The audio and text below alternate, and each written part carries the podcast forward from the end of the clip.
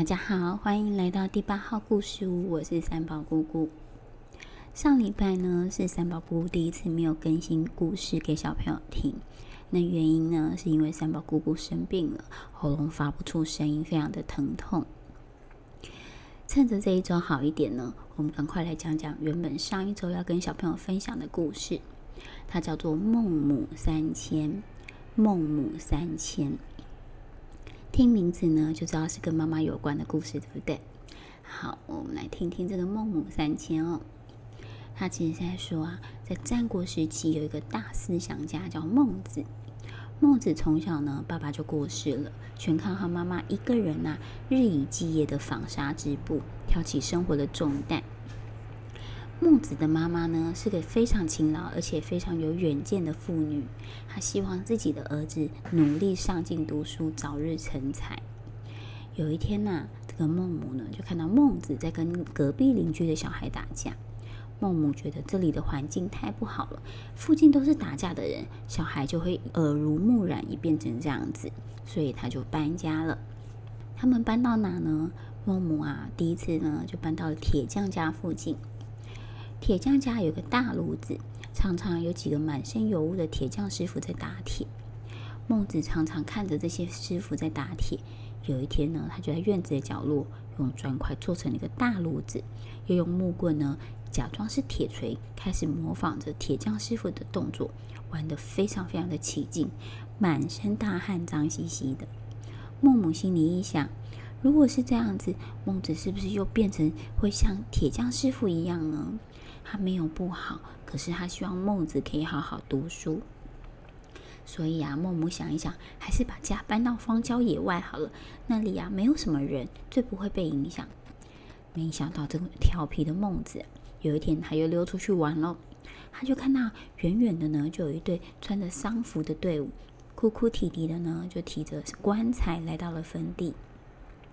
几个小伙子啊，就拿锄头开始挖地，然后把棺材给埋进去。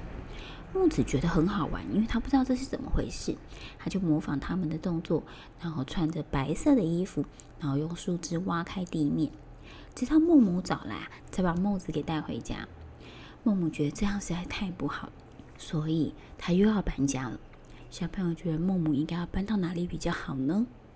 这次的搬家，孟母想了很久，想一想，嗯，还是住学校附近好，所以他们就搬到了学堂附近。学堂的师傅啊，有个很长的白胡子，带着一群大大小小的学生。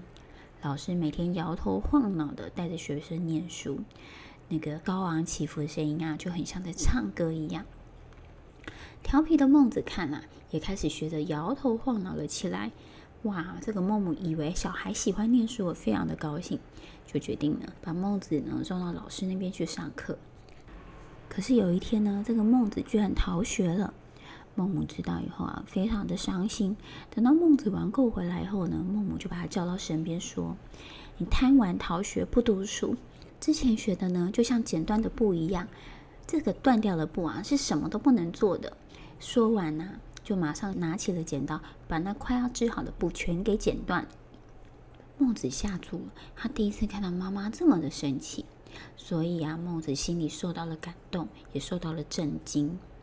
他认真思考了很久，终于明白了道理，便专心读起书来。由于他非常的聪明，后来呢，又跟着孔子的弟子学习，终于啊，最后成了儒家代表的人物之一哦。所以后来的孟母三迁呢，就是说明环境对小朋友的影响，不管是心理或是行为上的影响。这个故事有没有觉得孟母非常的伟大呢？她除了要认真赚钱之外，她其实非常的在意小孩的环境是什么样子，而不惜不停的一直搬家。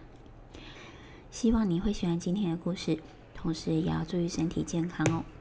如果好一点呢，下礼拜三宝姑姑还是会持续跟小朋友分享故事的。